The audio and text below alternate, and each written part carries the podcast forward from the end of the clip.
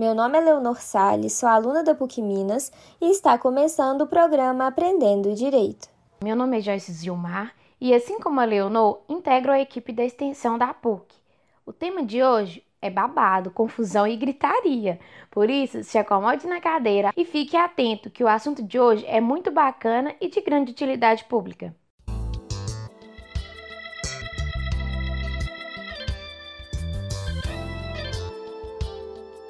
A gente vai começar o programa fazendo uma pergunta para você aí de casa. Você, alguma vez na vida, já teve algum tipo de desentendimento com alguém? Nossa, Leonor, mesmo não conseguindo ouvir a resposta dos nossos ouvintes, tenho certeza que a grande maioria respondeu que sim, viu? Infelizmente, é muito comum que as pessoas ofendam umas às outras e, pior, até mesmo acusem o outro injustamente da prática de crimes. E independente das circunstâncias, ser xingado, ofendido ou acusado é sempre muito desagradável, né? É impossível alguém passar por esse tipo de situação sem sentir que a sua honra foi, de certa forma, atacada. Com certeza, Leonor. As pessoas sempre dizem ter tido a sua honra abalada, e nesses casos é muito comum que as pessoas se valham do direito para se protegerem. Quem é que nunca ouviu alguém dizendo: vou te processar por injúria, calúnia e difamação? Isso realmente é muito comum, mas será que o direito realmente oferece algum tipo de proteção à honra das pessoas? E mais, será que os crimes de injúria, calúnia e difamação realmente se aplicam nesses casos em que somos ofendidos por alguém e temos a nossa honra abalada? Eles significam a mesma coisa ou são diferentes? Todas essas perguntas são muito pertinentes, Leonor. No entanto, para que a gente possa responder cada uma delas, temos que ir com bastante calma. Concordo com você, Joyce. Então a gente vai começar falando da honra. Para o direito, existem dois tipos diferentes de honra: a honra objetiva e a honra subjetiva. A honra objetiva tem relação com a forma como o indivíduo é visto na sociedade. É a imagem da pessoa e, por isso, depende do julgamento que a sociedade faz desse indivíduo. Já a honra subjetiva tem relação com a forma como o próprio indivíduo se enxerga tem a ver com o julgamento que o indivíduo faz de si mesmo, considerando-se honesto, trabalhador, responsável, inteligente. Então, o que eu penso sobre mim diz respeito à minha honra subjetiva, e o que as pessoas pensam sobre mim diz respeito à minha honra objetiva. Eu tô certa, Joyce? Certíssima, é isso mesmo. E é com base justamente nessa diferença entre a honra subjetiva e a honra objetiva que o direito vai definir os crimes de injúria, calúnia e difamação. Vale lembrar que os três estão previstos no Código Penal. Agora que a gente já sabe quais são os dois tipos de honra e os dispositivos legais em que podemos encontrar cada um dos três crimes, vamos entender cada um deles. A gente vai começar pelo crime de difamação.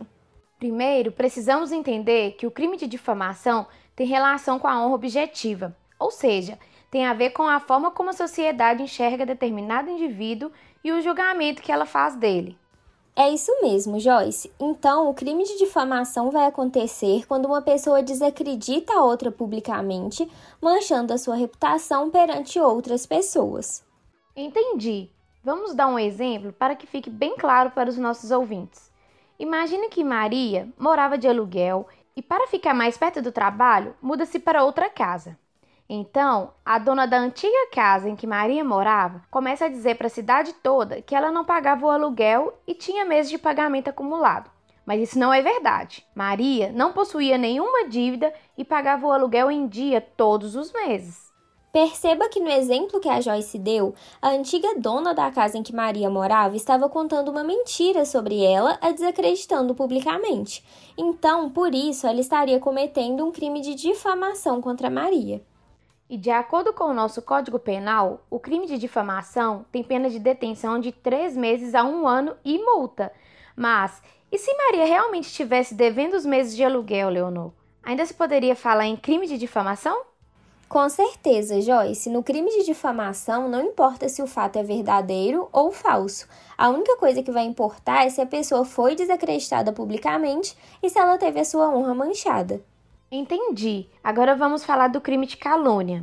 A calúnia, assim como a difamação que a gente acabou de explicar, também tem relação com a honra objetiva. Então, tem a ver com a forma que a sociedade vai enxergar determinado indivíduo. A diferença é que no crime de calúnia deve-se atribuir a alguém falsamente um fato definido como crime. Então preste bastante atenção. Para se configurar o crime de calúnia, é preciso que a pessoa acuse a outra de um crime, e essa acusação precisa ser falsa. Isso quer dizer que se a pessoa tiver realmente praticado o crime, ela não vai estar sofrendo calúnia alguma. Vamos ao exemplo. Imagine que João está em um restaurante e se levanta para ir ao banheiro, deixando seu celular em cima da mesa. Quando ele volta, ele percebe que o aparelho não está mais lá e começa a esbravejar e apontar o dedo para o garçom que lhe servia, o acusando de ter furtado o aparelho. Agora, imagine que depois de acusar o garçom de furtar o celular, João descobre que, na verdade, o aparelho se encontra debaixo da mesa, porque provavelmente ele o deixou cair quando se levantou para ir ao banheiro. Perceba que o garçom foi acusado falsamente de um crime, que seria o furto. Na verdade, ele não tinha furtado coisa alguma. Por isso, João praticou contra o garçom o crime de calúnia. O nosso Código Penal prevê para o crime de calúnia detenção de seis meses a dois anos e multa. No entanto, se o garçom tivesse realmente furtado o celular de João, a gente não poderia falar em crime de calúnia, pois a acusação de João seria verdadeira. Então, a diferença entre o crime de difamação e o de calúnia é que na difamação a pessoa é acusada de ações que não são crime, como trair e dever alguém. Já na calúnia, é preciso que a pessoa seja acusada falsamente de uma conduta criminosa. Agora, a gente precisa entender a injúria. A injúria é a única dos três crimes que tem relação com a honra subjetiva. Isso significa que a ofensa tem que afetar a forma como o próprio indivíduo se enxerga. Tem a ver com o julgamento que o indivíduo faz de si mesmo. Então, para que caracterize o crime de injúria, é preciso ofender o outro com xingamentos ou palavras negativas que dizem respeito às suas características morais, físicas ou intelectuais. Imagine você aí de casa, que alguém com quem você não dá muito certo fale com todas as pessoas que você é muito feia e dê risada da sua aparência, mas essas ofensas nunca chegaram até você. Nesse caso, a gente não pode falar em crime de injúria, porque você não ficou sabendo dessas ofensas, então elas não afetaram a sua honra subjetiva, ou seja, a forma como você mesmo se enxerga. Agora, se essa pessoa tivesse falado diretamente com você, te ofendendo de forma direta, ou se você tivesse tomado conhecimento das ofensas de outra forma, aí sim caracterizaria o crime de injúria. Então, para que haja o crime de injúria, não há necessidade de terceiros tomarem conhecimento da ofensa, apenas o ofendido. E o Código Penal prevê para a forma simples do crime de injúria detenção de 1 a 6 meses e multa. Agora, para fechar o programa com chave de ouro, a gente vai fazer uma brincadeira. A gente vai te contar uma situação e você terá que nos responder se se trata de um crime de calúnia, injúria ou difamação. Então, preste bastante atenção. João trabalha em uma empresa e odeia o seu chefe. Em um dado dia, em uma reunião do trabalho, João estava super estressado com a vida e infeliz com o seu trabalho e acaba não conseguindo se controlar vira para o seu chefe e diz: Você é um mau caráter, desonesto e aproveitador. Nesse caso, João estaria cometendo crime de injúria, calúnia ou difamação contra o seu chefe? Se você aí de casa respondeu que João cometeu o crime de injúria, você está certíssimo. Perceba que João dirigiu as ofensas diretamente ao seu chefe, atingindo a sua honra subjetiva. E além disso, usou palavras negativas com relação às características morais dele. Então, sem dúvidas, João, nesse caso, praticou o crime de injúria. Mas fique tranquilo, se você de casa acabou se confundindo e errado a resposta, nós vamos te dar uma segunda chance. Então preste bastante atenção na segunda situação que vamos retratar. Mariana sempre foi muito pobre e, quando passou a andar bem vestida e comprou um celular novo, uma de suas vizinhas, com inveja, começou a dizer a todos que ela só conseguiu tudo isso porque estava furtando. No entanto, Mariana era uma mulher honesta e só conseguiu melhorar de vida com muito esforço e trabalho duro. Nesse caso, a vizinha de Mariana teria praticado contra ela o crime de injúria, calúnia ou difamação? Se você respondeu calúnia, sua resposta está correta. É isso mesmo, gente. A vizinha de Mariana praticou contra ela o crime de calúnia, porque a acusou falsamente de ter cometido um crime. Essa foi moleza, né?